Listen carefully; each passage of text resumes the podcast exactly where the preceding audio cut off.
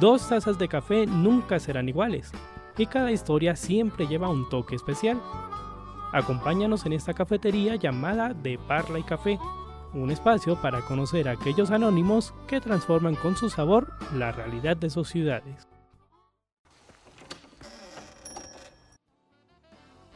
De Parla y Café, un programa del colectivo de comunicación alternativa Parlantes, enganchando realidades, en coproducción con el programa de comunicación social periodismo de Uniminuto Zipaquirá. Bienvenidos.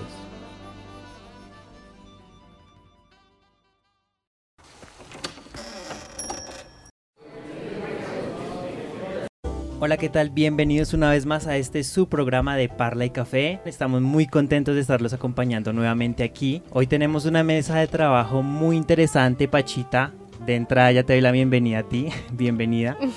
Traemos una mesa muy interesante de trabajo porque nos acompañan unas nuevas voces que a partir de este momento también nos van a acompañar cada cierto tiempo y seguimos contentos porque mm, cada día se va creciendo el equipo de colaboradores en De Parla y Café, contentos porque también son perspectivas diferentes que día a día vamos trayendo. Entonces vamos a presentarlas. Por un lado tenemos a Karen, bienvenida a los micrófonos de Parla y Café, ¿cómo te encuentras? Buenas tardes, eh, bien súper bien, estoy contenta de estar aquí en este nuevo espacio y poder ayudar y contribuir a De Parla y Café. Excelente, Karen, bienvenida. Bienvenida también a Paola, ¿cómo te encuentras? Bueno, mucho gusto, soy Paola. Eh, para todos los que nos están escuchando, pues gracias por el, la oportunidad y pues nada, bien, con ganas de hablar del tema del día de hoy. Así es, Paola, bienvenida. También tenemos a Ayelen, bienvenida con este nombre tan particular pero interesante. Hola, ¿qué tal? Eh, sí, mi nombre es súper interesante y gracias por nombrarla bien. Y me parece súper chévere que hoy pues puedan escucharnos a nosotras y poder traernos aportes a esta mesa de trabajo. Claro que sí, Ayelen, bienvenida nuevamente. Y finalmente, la inigualable Pachita. me encanta. Bienvenida, bienvenida Pachita, ¿cómo estás? Me encanta, me encanta esa presentación. Así es, Juanma, feliz, dichosa de estar con esta nueva mesa de trabajo. Vemos cómo de Parla y Café tiene nuevos talentos, así que hoy voy a conocerlas a cada una de ustedes y vamos a compartir una charla y un buen café en este programa. Así es, Pachita. Entonces, nuevamente, bienvenidos, queridos oyentes. Conéctense desde ya a esta nueva emisión. Y bueno, nos vamos a nuestra primera sección del programa. ¿Por dónde inician los planes con amigos? Con una idea de lo que se quiere hacer. Conoce el menú de nuestro equipo. Eh, bueno, en esta sección del programa hablaremos sobre el tema del cambio climático, lo que son sus consecuencias y sus causas y acerca también de algunos proyectos que se llevan a cabo sobre este. Así es, Karen. También vamos a profundizar un poco en el tema de cómo el cambio climático nos está afectando directamente desde ya hace un buen tiempo, que realmente, pues ahorita ya estamos viendo las consecuencias en diferentes factores que ya iremos profundizando más adelante.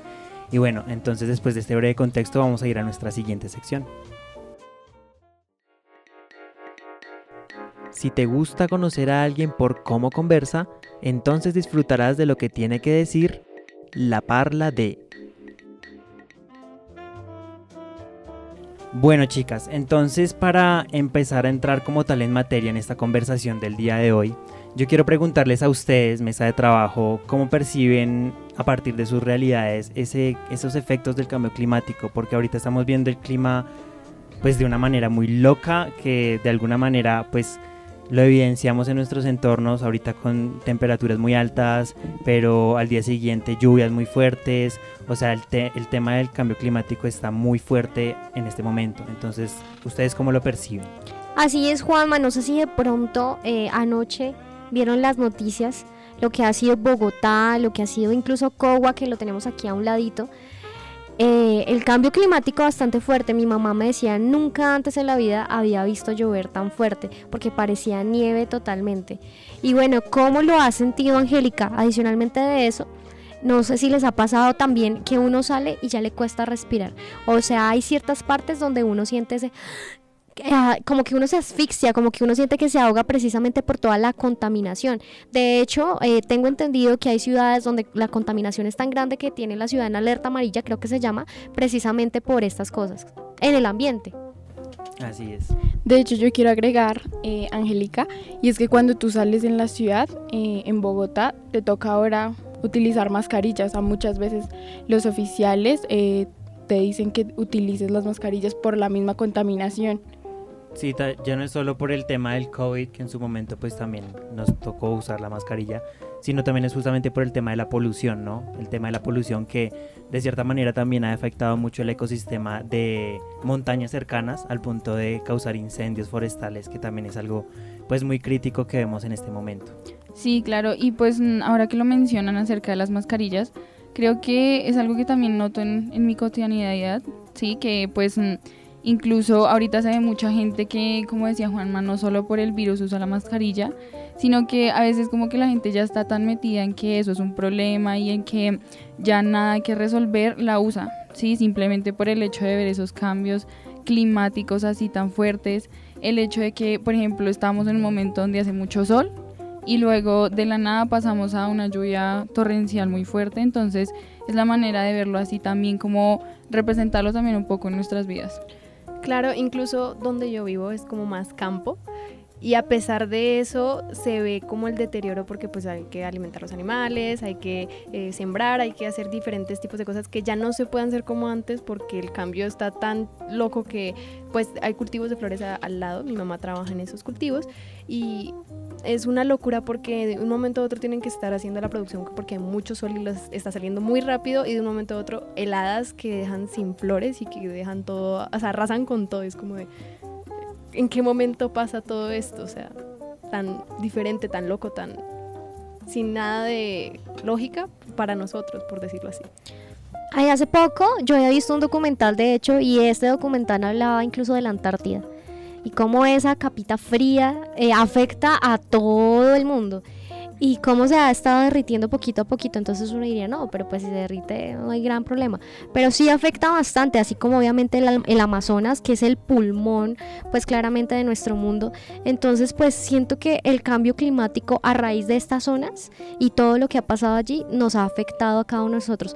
Además, pues el tema de las construcciones ilegales, de, de dar obviamente estas licencias, de la minería ilegal, que ya hablaremos más adelante de eso, de construir en los humedales también. Eh, son varios temas que realmente han afectado a nuestra sociedad y al cambio climático y obviamente la capa de ozono.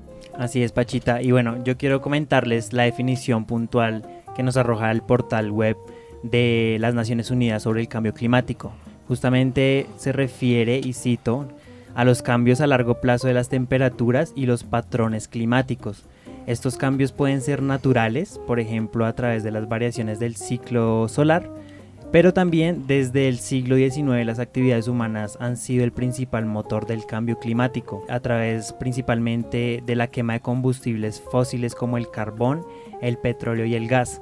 Y es que hace poco yo escuchaba eh, un podcast justamente que hablaba sobre cómo el cambio climático, a partir de estas eh, explotaciones mineras, por ejemplo, y el tema de la, de la extracción de estos combustibles fósiles, ha, potenciado evidentemente esa mm, variación en las temperaturas.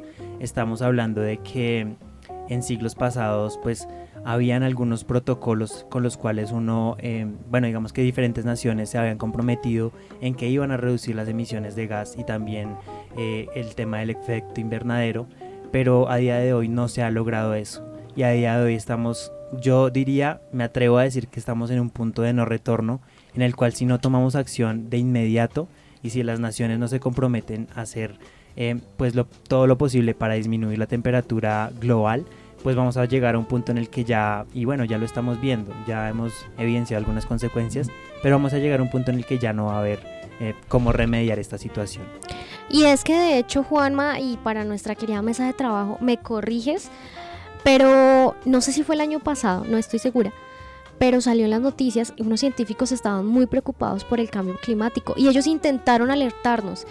Y como a las masas eso realmente no les gusta, pues precisamente por el consumismo, entre otras tantas cosas, pues lo que hicieron fue callarlos. Entonces precisamente por eso estamos en ese punto donde dices de no retorno. Sí, claro, es otro caso de esa censura, ¿no? De que por buscar un cambio y por buscar un bien común, pues desafortunadamente nos siguen censurando eh, por tratar de llevar ese mensaje y ampliarlo a otras comunidades. Exactamente, y es que ah, volviendo a lo que dijo Pachita, literalmente ellos dijeron que gracias al COVID lastimosamente murió mucha gente, pero como nos encerraron, la naturaleza tuvo un respiro y tuvo un cambio muy grande, o sea, fue como de, teníamos cierto tiempo de, de, expiración, por decirlo así, se había reducido bastante porque pues gracias al COVID estábamos encerrados. Volvimos a salir y volvimos a destruir todo lo que teníamos a su paso, entonces es como de hay que ponerle cuidado porque no es el problema de, no sé, la naturaleza como tal, sino somos nosotros que dañamos esa naturaleza. Así es, siento que nosotros mismos le estamos poniendo como fecha de caducidad. ¿Nos ibas a compartir algo por acá? Sí, eh, con respecto a lo que decía mi compañera aquí, Paola, eh, con respecto a lo que leí ayer acerca del cambio climático que dijo la ONU y lo que decía Juanma de los gases y de los fósiles y de todo eso, son las eh, causas del efecto invernadero, sí el hecho de que, por ejemplo, con lo del COVID, el hecho de estar así tan encerrados y como tan en un punto en el que ya nada tenía que ver con nosotros, digamos, en parte de seres humanos, entonces después al momento de salir, volvieron a trabajar esas empresas, volvieron a salir esas empresas, volvieron al petróleo, por ejemplo, todas esas causas del humo y de que saliera a la atmósfera. Entonces eso fue también que dijo la ONU, que ya no era una causa solo natural, ¿sí? ya no solar y de la atmósfera, sino ya era una causa que tendría que ver mucho el ser humano en cuanto a ese daño que le causábamos también a la Tierra y a la atmósfera. Así es, y es que yo me pongo a pensar y digo, bueno, en mi teoría conspirativa, obviamente digo, bueno, el COVID entonces fue creado y precisamente eh, para, digamos que liberarnos un poco de esa sobrepoblación que tenemos y adicionalmente para que el planeta respirara. Entonces el planeta respiró en su momento, incluso había muchos animales que estaban en vía de extinción y digamos que todas esas cosas mejoraron durante ese periodo de tiempo que fue ocho meses, un año aproximadamente. Pero resulta que eh, cuando estuvimos en la casa, nuestra vida cambió también, entonces se aceleraron, nos aceleramos como en el tiempo en muchos procesos de eh, digitalización, de tecnología, de consumo. Entonces volvimos otra vez y como habíamos estado tanto tiempo encerrados, como que volvimos y arrasamos con todo. Entonces siento que lastimosamente ese tiempo que estuvimos en la casa, aunque fue muy valioso para la, naturaleza, no fuimos agradecidos con ellas porque llegamos y de nuevo ya estaban los tapabocas en el mar, en los ríos, y entonces como que siento que lastimosamente eso digamos que hubiera tenido eh, un gran efecto si nosotros hubiéramos tomado conciencia, pero lo que dices, lastimosamente nosotros no tomamos conciencia y ya es un problema interno, interno de nosotros, de la humanidad, de que en realidad no valoramos nuestro planeta y nosotros mismos nos estamos condenando a terminar con nuestra especie, incluso con otras especies como son las de los animalitos que están en vía de extinción.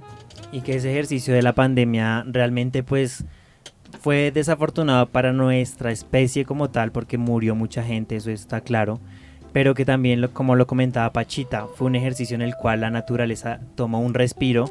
No sé si ustedes vieron algunas noticias en las cuales por las vías tan solitarias que estaban, los animales salían y ocupaban las vías, ocupaban el espacio que realmente les perteneció en algún momento y de, alguna manera fue para mí que yo vi esas noticias y que también soy como muy amante de la naturaleza, me llenó como de, de, de, esperanza ver esas noticias de que los animales nuevamente salían, pues ocupaban esos espacios. Pero, pero el tema de, por ejemplo, el consumo excesivo en nuestros hogares, obviamente aumentó la cantidad de residuos sólidos que...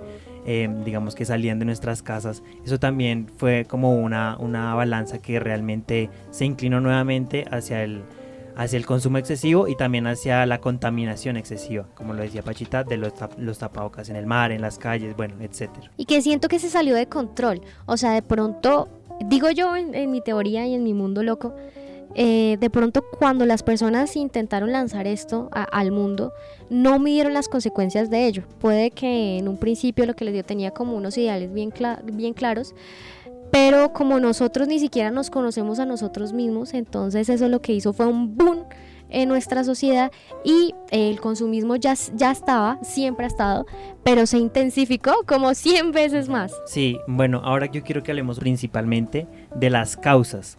¿Qué causas tenemos con respecto y por qué surgen eh, estos cambios climáticos? Bueno, pues yo tengo unas muy importantes, sobre todo es como en cuanto se acaba la naturaleza, como la tala de árboles, eh, que se necesitan muchos productos que ahora son como la madera para construir muebles, para hacerse muchos materiales que también utilizamos en el colegio, como lo son los cuadernos, los libros, eh, las pastas de los libros en los cuales leemos. Y pues que ahora ya no tanto, pues porque también utilizamos em, los aparatos tecnológicos, pero de igual manera es algo que se ha incrementado mucho y que la madera es súper costosa.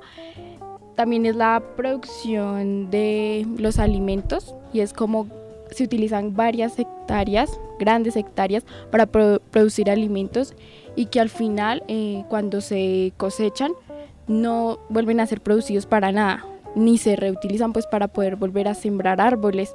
Entonces es una gran pérdida y pues el crecimiento de industrias en el área de los pueblos porque ahora no solo la contaminación está en las ciudades, sino que avanzó a los pueblos. Muchas veces cuando vamos, eh, digamos, a Gachancipá, a Zipaquirá, a pueblos que quedan muy cerca de la ciudad, se puede ver la contaminación se ve que también hay personas usando tapabocas o tal vez los ancianos que antes podían salir a la calle a respirar la naturaleza ya no lo pueden hacer igual y es por el crecimiento de las industrias en los pueblos. Y pues que también tengo entendido que en Bogotá ya no pueden haber más industrias. Entonces eso hace que vengan a los pueblos que están cerca y que crezcan más. Eso me parece muy impactante Exactamente, y hablando de eso, vi hace poco que hasta estaban sacando como calculadoras que te dicen a ti como ponme cuántas cosas en tu casa tienes que le quitan vida al planeta, prácticamente todo, y siembra la cantidad de árboles que te diga por cada cosa que tengas, tipo tengo celular, tengo televisor, tengo de todo, tienes que sembrar 10 árboles, por eso, como para devolverle el favor. Tipo, mm. quítale, pero, o sea, eh, hagamos un, un, proceso juntos, como de ayuda. Y me pareció bastante bien, bien porque, por ejemplo, en mi casa somos 10 personas. Entonces, imagínense cuántas cosas consumimos, cuántas cosas tenemos y si le podemos ayudar de esa forma, pues sería un alivio. Sí, claro. No, y, creo que también con respecto a lo que dicen de los árboles y las industrias, eso es, mm, es como importante también. Porque el hecho de que también tenemos que tomar conciencia en que si nosotros creamos más, entonces tengamos conciencia de hacerlo de una manera desmesurada y no llevarlo a una consecuencia en donde después todas esas industrias mm. ya tengan, eh, digamos, mayor parte del planeta, sí, del mundo, y ya no, hay, no haya nada que hacer para nosotros en cuanto a cuidarnos y mantener así un espacio libre, digámoslo así, de, de, todas esas eh, cosas de petróleo, de todas esas cosas de fósiles. El hecho también de, digamos, sembrar árboles ayudaría mucho, ¿sí? El hecho de, que también hay, hay, campañas, hay campañas ahora que tienen diferentes cosas para eh, sembrar árboles y sembrar plantas y ayudarle al planeta también a, a devolverle un poco la vida. Yo quiero hacer un aporte antes de que hables, Pachita. Y es que justamente lo importante que es sembrar árboles, porque tenemos un dato aquí, es que cada año se destruyen aproximadamente 12 millones de hectáreas en bosques. Imagínense la magnitud. Lo importante es sembrar árboles, pero no talarlos. Porque evidentemente la tala de árboles lo que genera es que el carbono que tienen almacenado estos árboles, pues evidentemente al talarlos, pues salga y eso aumenta evidentemente la emisión de gases del efecto invernadero. Entonces, invitarlos, queridos oyentes, a que si pueden o tienen la oportunidad de plantar un árbol, háganlo, pero no lo corten. O sea, si lo van a plantar, plántenlo para que, pues, aporte de cierta manera y no destruyan aquello que están creando. Es muy importante eso. Es que hay varias cosas complejas, ¿no? Porque, por ejemplo, hoy en día con este tema de los apartamentos, de que se vive en propiedades horizontales, pues va a ser muy difícil que una persona obviamente siembre un árbol. De pronto se pueden buscar unas soluciones más como hacia el lugar internamente, eh, por ejemplo en la sala no poner televisores porque es un espacio más agradable, como más para compartir. Diría que hay varias soluciones que a veces precisamente porque el consumismo nos ha llevado hasta allá es complejo. Estaban hablando chicos de las causas del cambio climático y me parece importante eh, mencionar obviamente el tema de las minas, de, de, todo esto, porque se supone que tenemos entes que nos regulan como lo son la CAR y demás, pero obviamente a profundidad sabemos que se dan licencias para que se siga haciendo todas estas cosas por debajo. Entonces, como se hacen las cosas por debajo, las licencias, las entidades que se supone que están para servir, como para hacer la protección de esto, pues realmente no están cumpliendo una buena función, presuntamente. Entonces, pues sí es complejo. Entonces, yo diría que, que lastimosamente eh, estas causas se dan porque eh, no hay, digamos que esas medidas, se podría decir que deberían pues estar. Pues es que justamente hablando del tema de los intereses económicos, son mucho más fuertes que los intereses por nuestra naturaleza, ¿no? y bueno, ya más adelante hablaremos del tema del proyecto Willow, que es un proyecto que, bueno, tiene mucha controversia porque va a generar un impacto muy fuerte en el ecosistema en el cual se va a realizar. Y vemos justamente que este proyecto es un claro ejemplo de muchos otros, como por ejemplo el tema del fracking, que en su momento eh, pues fue también muy controversial aquí en Estados Unidos, en diferentes países, y que ya los líderes sociales, los ambientalistas y todas estas personas que también eh, generan estas iniciativas de resistencia y de preservación de los ecosistemas y, los, eh, y la naturaleza como tal, están haciendo esos, esa resistencia y están haciendo ese llamado de atención a la comunidad en general para que visibilicemos mucho más toda la problemática con respecto a, este tema del, del cambio climático. Me hace recordar justamente una película que ya lo comentábamos en un episodio anterior y era el de No mires arriba, de, mm, protagonizada por DiCaprio. Em, y pues ahorita es, es, curioso porque en este caso no tenemos que mirar arriba, sino mirar abajo, ¿no? Poner los pies en la tierra, tomar conciencia y ser consecuentes con nuestras acciones y con el consumo diario que tenemos de los diferentes productos que consumimos, valga la redundancia. Y es que de hecho hablando de lo de la minería, ni siquiera solamente, o sea, si se ponen a pensar, listo, que no les importe afectar la naturaleza, eso es otro punto muy aparte, pero también se afectan a sí mismos. Entonces no entiendo el, el punto al que van porque hay explosiones a cada rato, muertos a cada rato. Eh, por este tipo de minerías ilegales, de, o sea, porque no les permiten tener una regulación, tengan la regulación y pues salven al planeta en el que viven y sálvense a ustedes mismos, porque están es destruyendo todo con todo, no van, o sea, lo único que les interesa es como tener dinero, dinero que no le, dinero poder que no van a llevar lastimosamente cuando se mueran, porque no, no les va a aportar nada más, sino ya los despojan de ese poder que tienen de presidente, concejal y ya quedan sin nada, es como, ¿para qué? Lastimosamente siento que somos muy egoístas con nosotros mismos y con nuestro planeta. Hace poco, incluso, no sé si, si vieron las noticias chicas de la, la explosión de, de, la mina de Sutatausa, de hecho. Entonces son cosas que, que no les estamos diciendo aquí como en el aire, sino que hay pruebas, esto es algo real. Entonces lo que dices, lastimosamente la finalidad de ellos o la lógica de ellos es que se siga produciendo todo esto para seguir teniendo ganancias, pero al fin y al cabo nos estamos haciendo daño todos, tanto ellos como nosotros. Sin embargo, quiero eh, rescatar algo de, nuestro país y es que nuestro país de todos modos ha intentado, pues eh, bien o mal con este nuevo gobierno, gritarle al mundo entero las consecuencias de este cambio climático y todo lo que puede traer. Entonces ellos buscan muchas estrategias para el desarrollo sostenible, pues a través de todo esto. Entonces, de hecho, de las principales herramientas de política pública sobre el cambio climático aquí en Colombia son la Ley 931 del 2018 por la cual se establecen las directrices para la gestión del cambio climático del cambio climático, la Policía Nacional del Cambio Climático, la Estrategia de Desarrollo Bajo Carbono, el Plan Nacional de Adaptación al Cambio Climático, la Estrategia Nacional de Reducción de Emisiones por Deforestación y Degradación Forestal, forestal Evitada.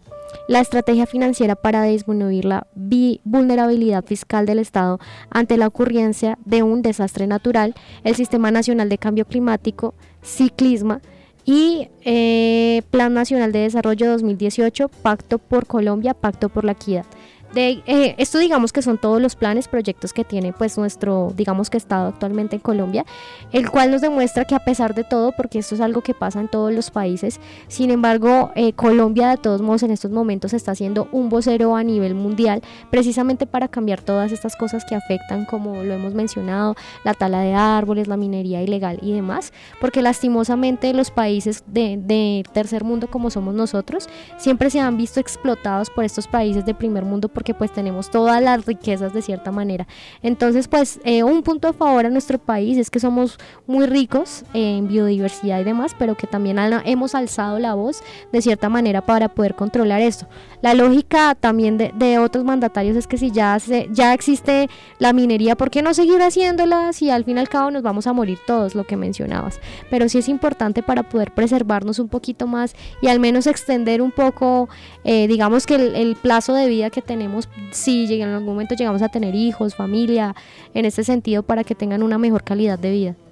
Sí, creo que también qué pasa con eso de la minería y las industrias, que como tendemos a, a, pensar que no, que entonces entre más tengamos y entre más poder adquiramos, entonces es mejor para mí y para mi vida. Pero no estamos pensando en el punto en que si estamos creando tanto, entonces al final en que en qué sitio nos vamos a recurrir para poder hacerlo y para poder vivir, ¿sí? Entonces es el hecho también de pensar que si nosotros creamos tanto, entonces deberíamos parar un momento y pensar que mm, también necesitamos un espacio al, aire libre en el que podamos hacer nuestra vida y en el que podamos, digamos, en algún momento, si tenemos hijos, podamos crear eh, esa familia y esos hijos y llevarlos a extender un poco más nuestras vidas como seres humanos y también a que ellos puedan llevar un poco más sus vidas durante este tiempo que están en la Tierra. Es un poco irónico, ¿no? Porque de cierta manera, este, mm, pues se pone uno a pensar, como tú dices, uno muchas veces se detiene a pensar, quizá no en colectivo, pero sí en, en individual. Y dentro de esas reflexiones uno dice, mm, o sea, el ser humano es tan incoherente en sus acciones que prefiere llenarse de dinero que al fin y al cabo, como lo decía Paola, no se va a llevar cuando llegue su ciclo final de vida y no piensa justamente en su entorno, en cómo puede aportar y dejar, aunque sea un granito de arena, que de alguna manera sea mejor o bueno, de alguna manera deje mejor ese entorno a como lo encontró cuando estaba en él. Entonces yo creo que es también de, concientizarnos mucho más, de generar esa conciencia no individual, porque puede que uno piense y quiera generar ese cambio, pero la realidad es que tenemos que generar un cambio colectivo. Si, si un pequeño grupo lo hace, no vamos a lograr gran cosa. Tiene que ser un cambio en colectivo, en, en gran colectivo. Bueno, y es que lo he mencionado muchas veces, pero con todo lo que estamos hablando en conjunto, es que muchas veces somos tan egoístas que nosotros no peleamos por, por como por un bienestar común o un bienestar social, sino peleamos por quién tiene la razón, ¿sí? Entonces eso nos limita, nos limita porque seguimos haciéndonos daño. ¿Y a qué voy con todo esto? Lastimosamente nosotros somos unos peones útiles pues para los entes obviamente que nos controlan o nos regulan. Lastimosamente este tema de las minerías ilegales se sigue produciendo en el país precisamente porque hay muchas personas que no fueron preparadas, que no tienen estudios y el único lugar donde les dan trabajo es en este tipo de trabajos arriesgando su vida. Lastimosamente, como lo comento, somos unos peones útiles porque ellos no tienen la culpa, pero ellos saben que eso está mal.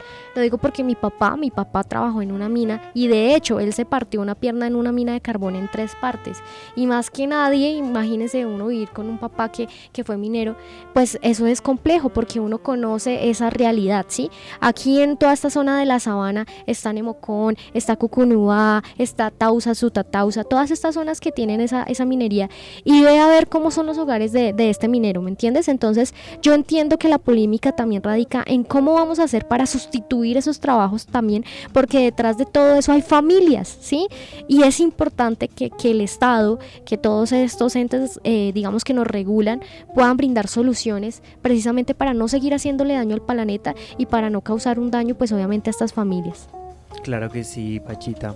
También me gustaría resaltar, por ejemplo, esa... Y fue algo que también viví en su momento cuando tuve la oportunidad de visitar un resguardo indígena en Sesquile justamente. Y me sorprendió mucho eh, el cuidado que tienen las comunidades indígenas con respecto a la naturaleza. Ellos lo ven como si fuera su Dios, como si fuera que justamente les provee todo, ¿sí?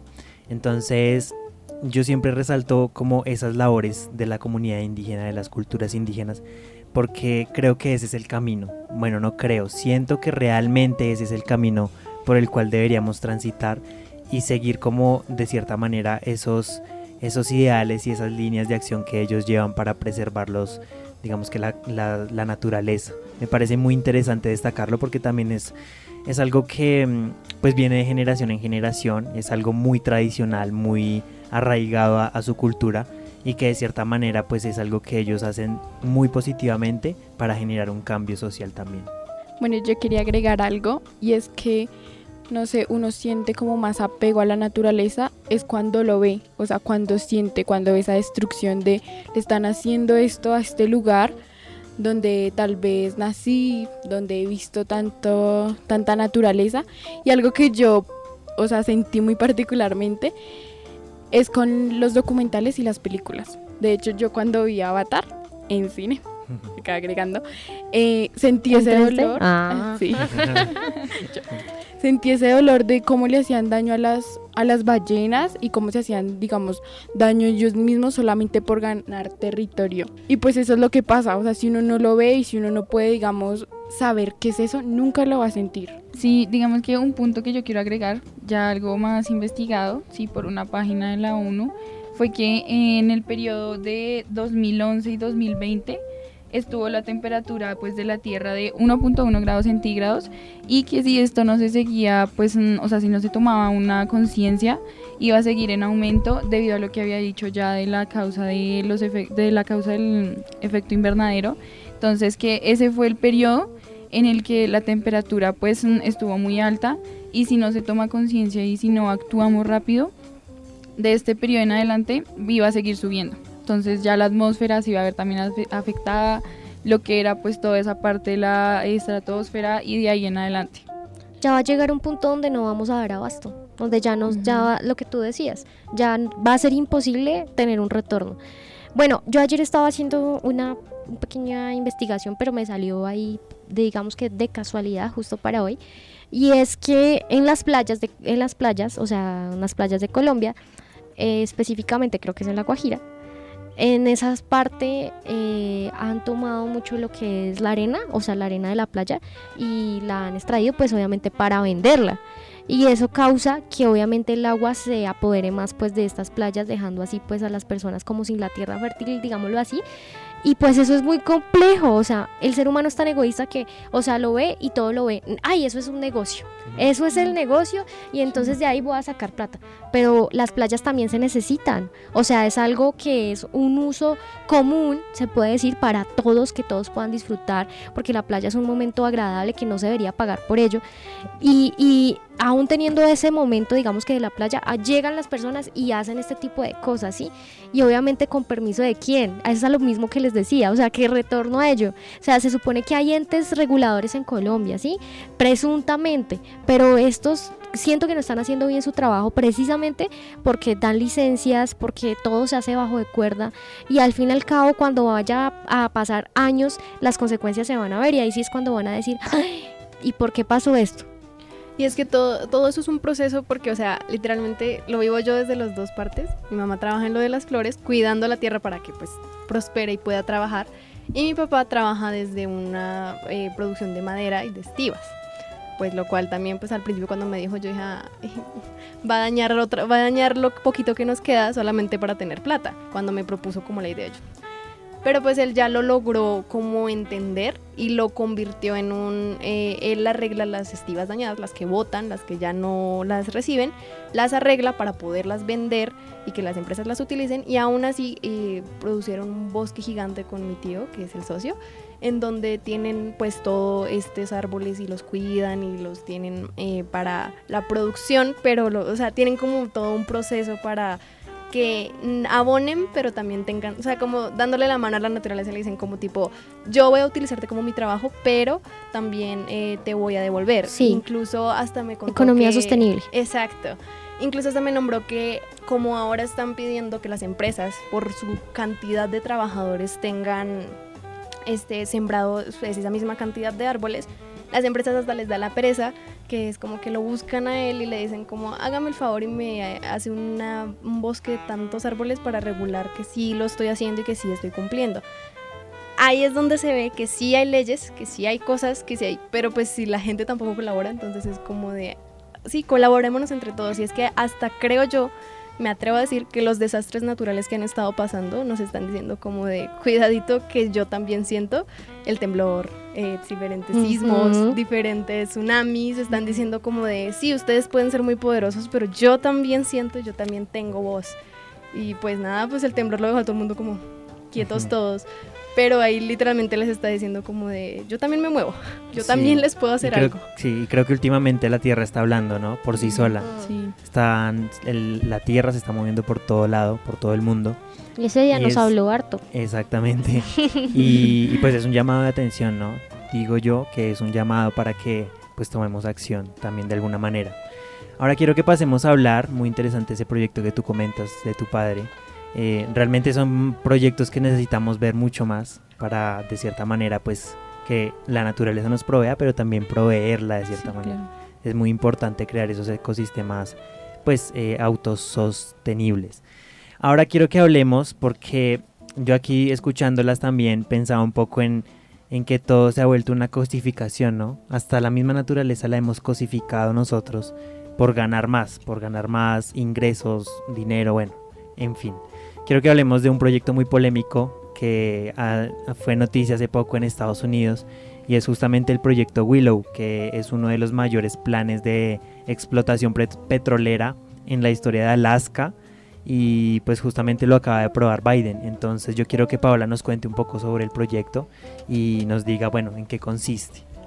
Pues este proyecto, eh, pues según lo que he investigado y he visto, consiste en extraer gas y extraer petróleo de un- una localidad de Alaska. La verdad no tengo presente bien el nombre, pero es una localidad pequeñita que queda ahí en Alaska, en donde quieren literalmente como quitar lo que haya para poder extraer con más facilidad pues el gas y el petróleo de estos lugares y pues para eh, beneficio propio, que supuestamente da muchísimos más trabajos, que da mucho más ingresos, que así Estados Unidos no va a tener que depender de, no sé, por ejemplo, Venezuela en cuanto al petróleo y ese tipo de cosas, pero pues no han visto que literalmente le están quitando a los animales su espacio y les están diciendo con permiso que voy a ir a quitar para yo sacar algo que la verdad a mí me parece tan... Yo sé que el petróleo es importante, yo sé que los gases son importantes, pero siento que hay cosas que podemos hacer para intentar como no reemplazarlos, pero sí bajarles su, su importancia, pero lo que están haciendo es como de, no, sigamos, sigamos eh, explotando, sigamos explorando, sigamos haciendo sin importar absolutamente nada. Y de eso se trata ese proyecto, que justamente hasta Biden dijo que ni siquiera iba a aprobar, que Trump era el que lo había aprobado, pero que él no iba a, a este, chulearlo ni nada, que él no lo tenía en mente y terminó fue pues hasta diciendo como, no, es que me sirve más para mi, mi presidencia, aprobemos. Sí, con respecto a agregando más tema y más información a lo que dice Paola, el proyecto pues es una iniciativa que también eh, pretende producir eh, pues hasta 180 mil barriles de petróleo, así quitándole esa dependencia que tiene Estados Unidos, o sea, por depender de países extranjeros del petróleo, ¿sí? Entonces, eh, también dice que mm, pues esta iniciativa se llevaría pues alrededor de una duración de tres décadas y eh, se realizará en Alaska, ¿sí? Que también pues digamos que en un punto pretende dar empleo, ¿sí? Pero que la consecuencia que trae todo esto es la causa de ese petróleo que se extrae, ¿sí? Al extraer todo eso de la tierra, pues entonces se crea esa eh, polémica de que, bueno, el proyecto es súper bueno porque entonces va a traer más empleo. Pero ¿qué pasa? Este proyecto también sería muy malo porque entonces acabaría con lo que con lo poco que quedaría al extraer todo ese petróleo, entonces acabaría también en ese problema otra vez de volver y a decir, no, entonces, ¿cómo hacemos si mm, estamos extrayendo para generar cosas buenas, pero entonces al momento también estamos dañando? Y es que el proyecto, el objetivo principal del proyecto, como lo comenta Karen, son producir 180 mil barriles de petróleo, pero al día. O sea, es una locura. Exacto. Es algo que no tiene, pues, tiene mucho sentido para el tema del- de generar más dinero, pero, pero es una cosa devastadora para el ecosistema. Y también, pues, dice que de alguna manera, pues, generará estas actividades extractivistas van a generar hasta 278 millones de toneladas métricas de CO2 durante su vida útil de 30 años. Eso equivale principalmente a agregar 2 millones de automóviles a las carreteras estadounidenses cada año, según las estimaciones de la Oficina de Administración de Tierras de Estados Unidos. Entonces imagínense el impacto que va a generar este proyecto al punto de que vamos a ver, en el dado caso de que el proyecto salga a flote, vamos a ver un daño en el ecosistema, pero no solo eso, sino una, un- una afectación grande muy grande eh, referente a la extinción de diferentes especies, que también es una de las consecuencias del efecto invernadero y el cambio climático. Y que ya está pasando. Y que si están mencionando que esto es algo que, digamos que el proyecto va a durar tres décadas eh, en su proyección, ¿no? O sea, no sabemos cómo vamos a estar de aquí y si vamos a estar de aquí a 30 años. Y lo otro es que bien dicen, bien hemos leído que el bien más preciado de la sociedad va a ser a futuro y yo no lo veo muy lejano, lo veo por ahí a unos 10 años, el agua. O sea, y al hacer estas cosas es que el agua es vida, entonces estamos literalmente matándonos desde ya. De hecho es algo muy que genera mucha preocupación porque hace poco leí una noticia de las Naciones Unidas que justamente alertaba sobre eso, sobre la escasez del agua y sin agua no hay vida, o sea, va a ser muy complicado que pues de alguna manera podamos sacar este recurso tan valioso de otros medios porque no lo hay. Entonces es para también pensar y analizar ese contexto. Entonces ahora nos vamos a ir a una pequeña pausa y ya regresamos aquí en De Parla y Café. Una pausa para recargar las tazas en De Parla y Café.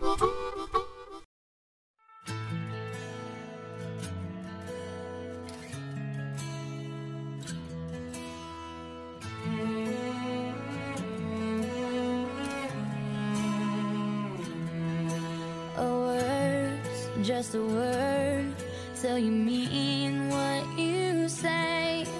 And love isn't love till you give it away. We've all got a gift Yeah, something to give to make a change. Send it on, on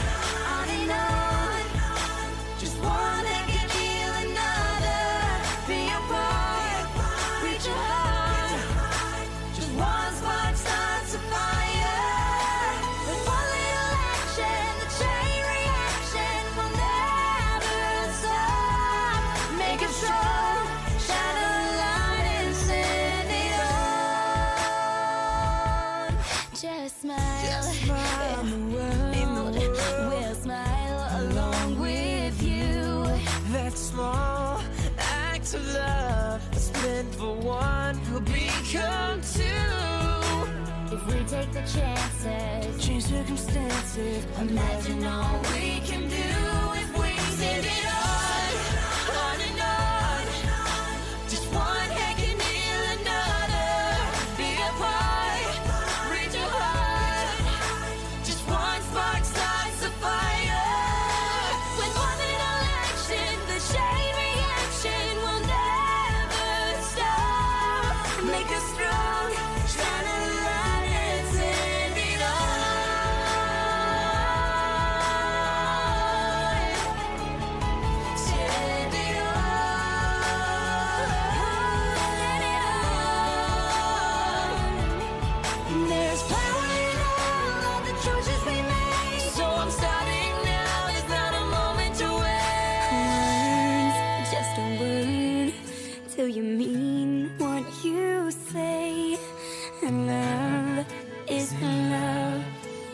till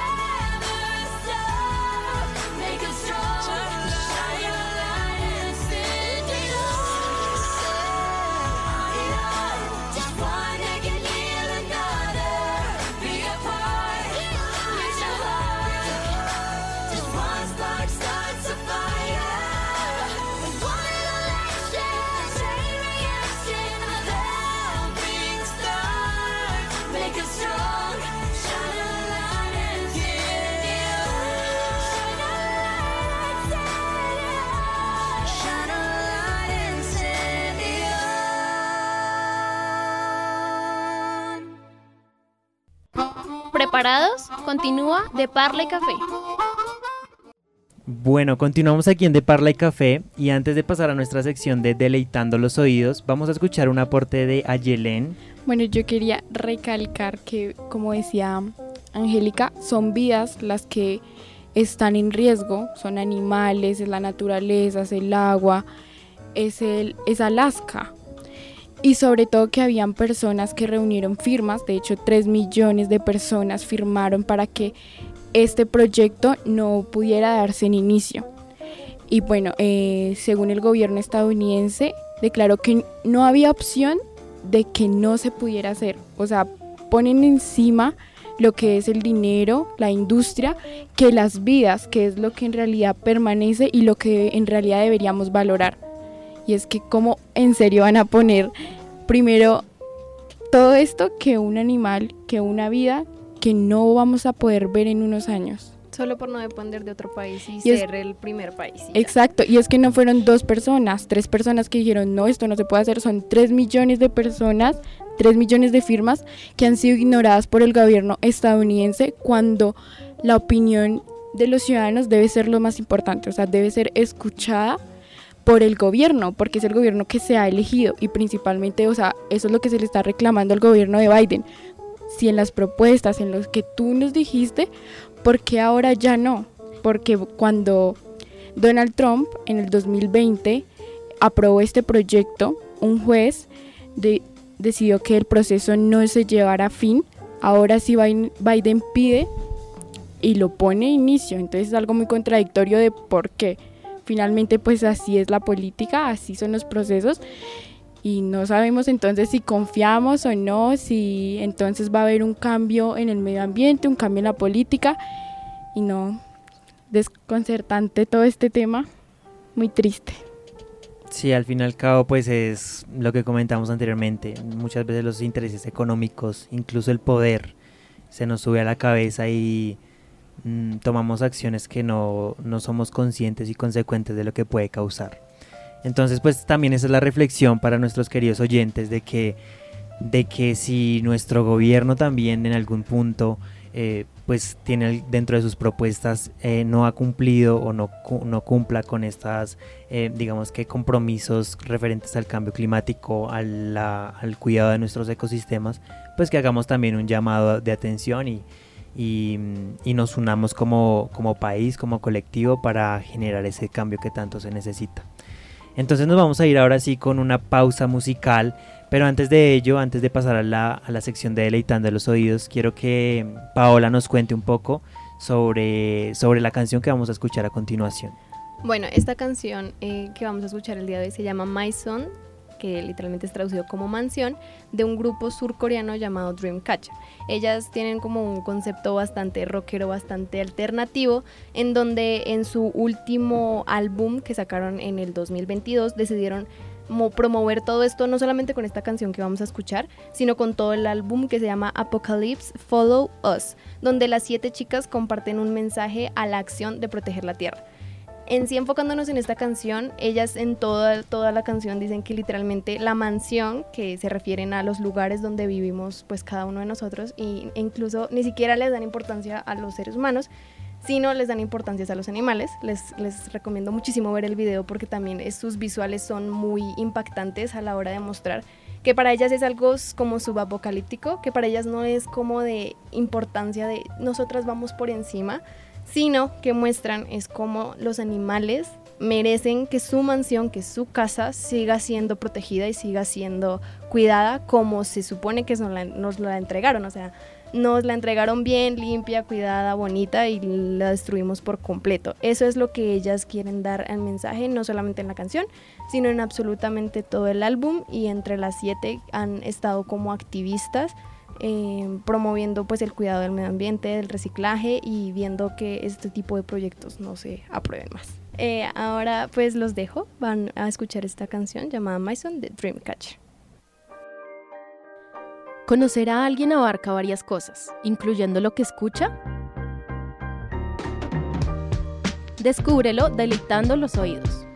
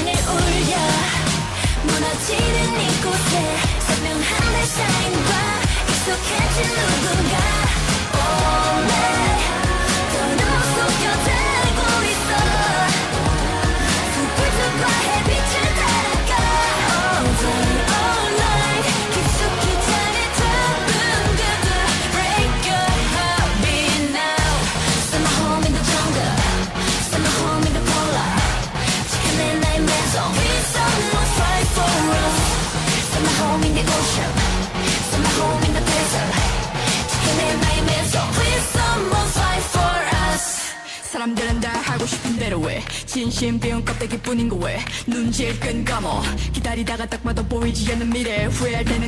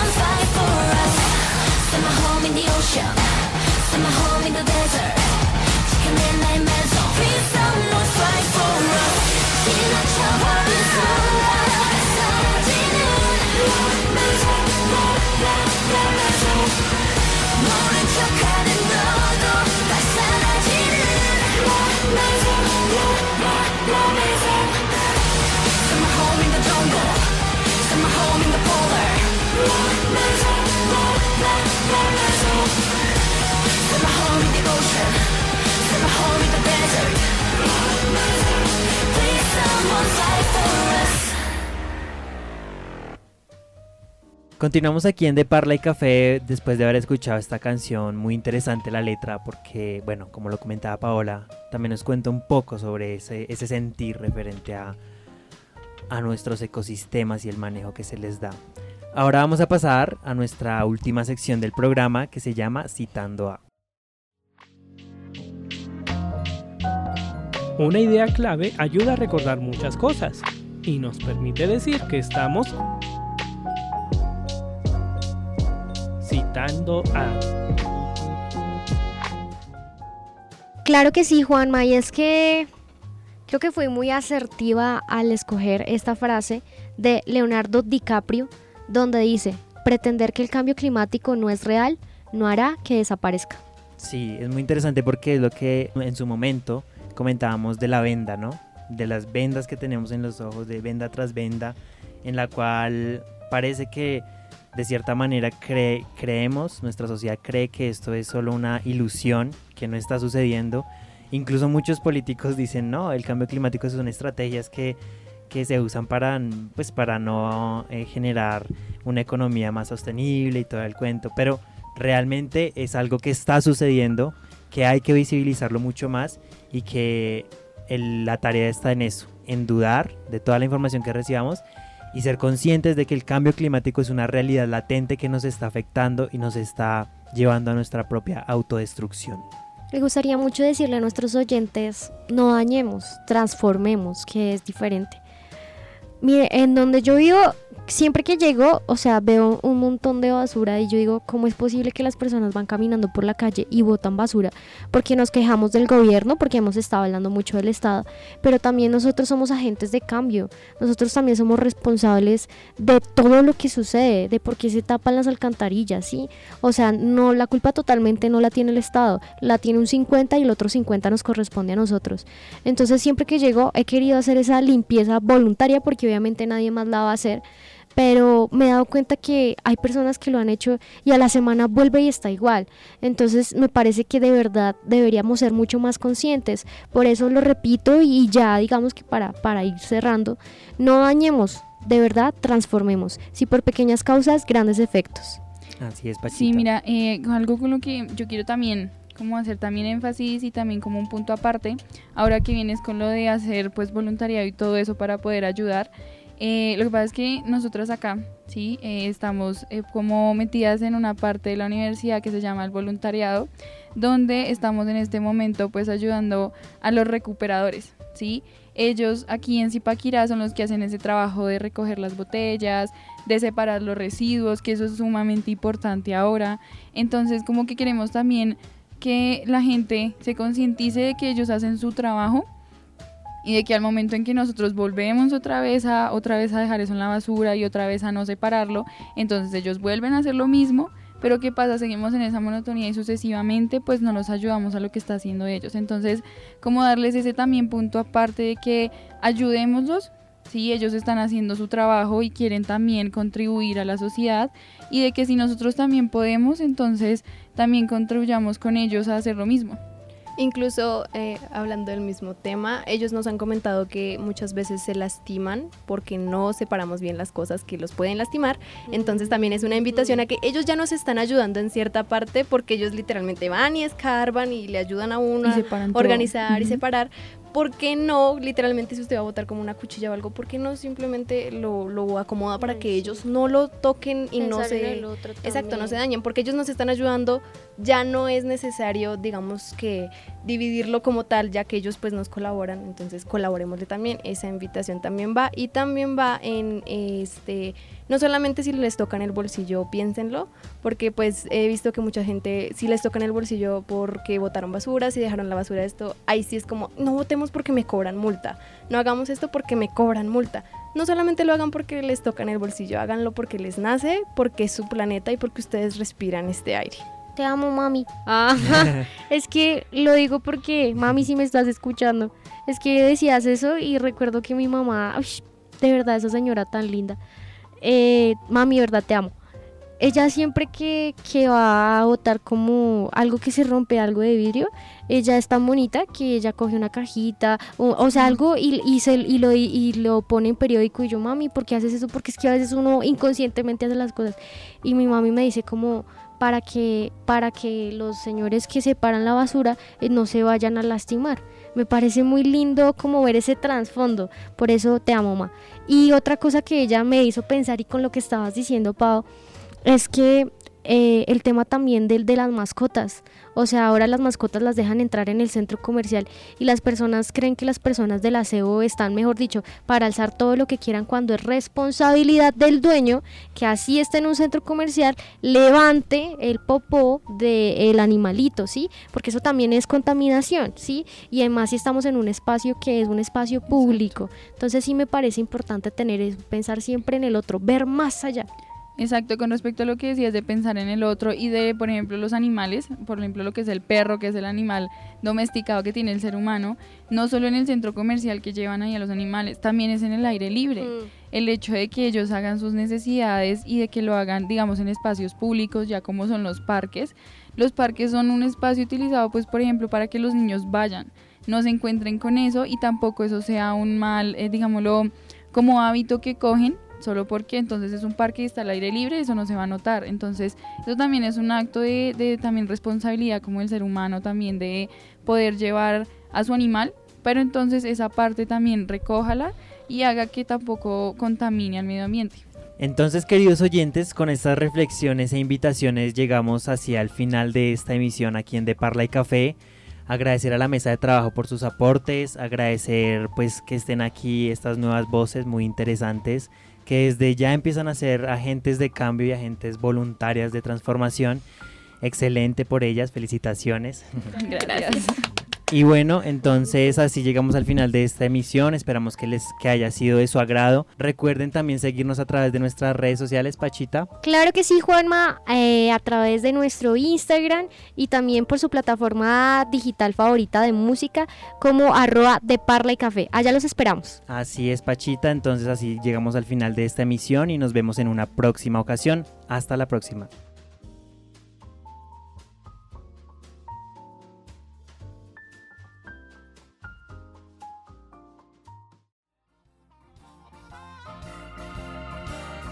De Parla y Café, un programa de parlantes, enganchando realidades, en alianza con el programa de comunicación social periodismo de Uniminuto Centro Regional Zipaquirá. Feliz café de la semana.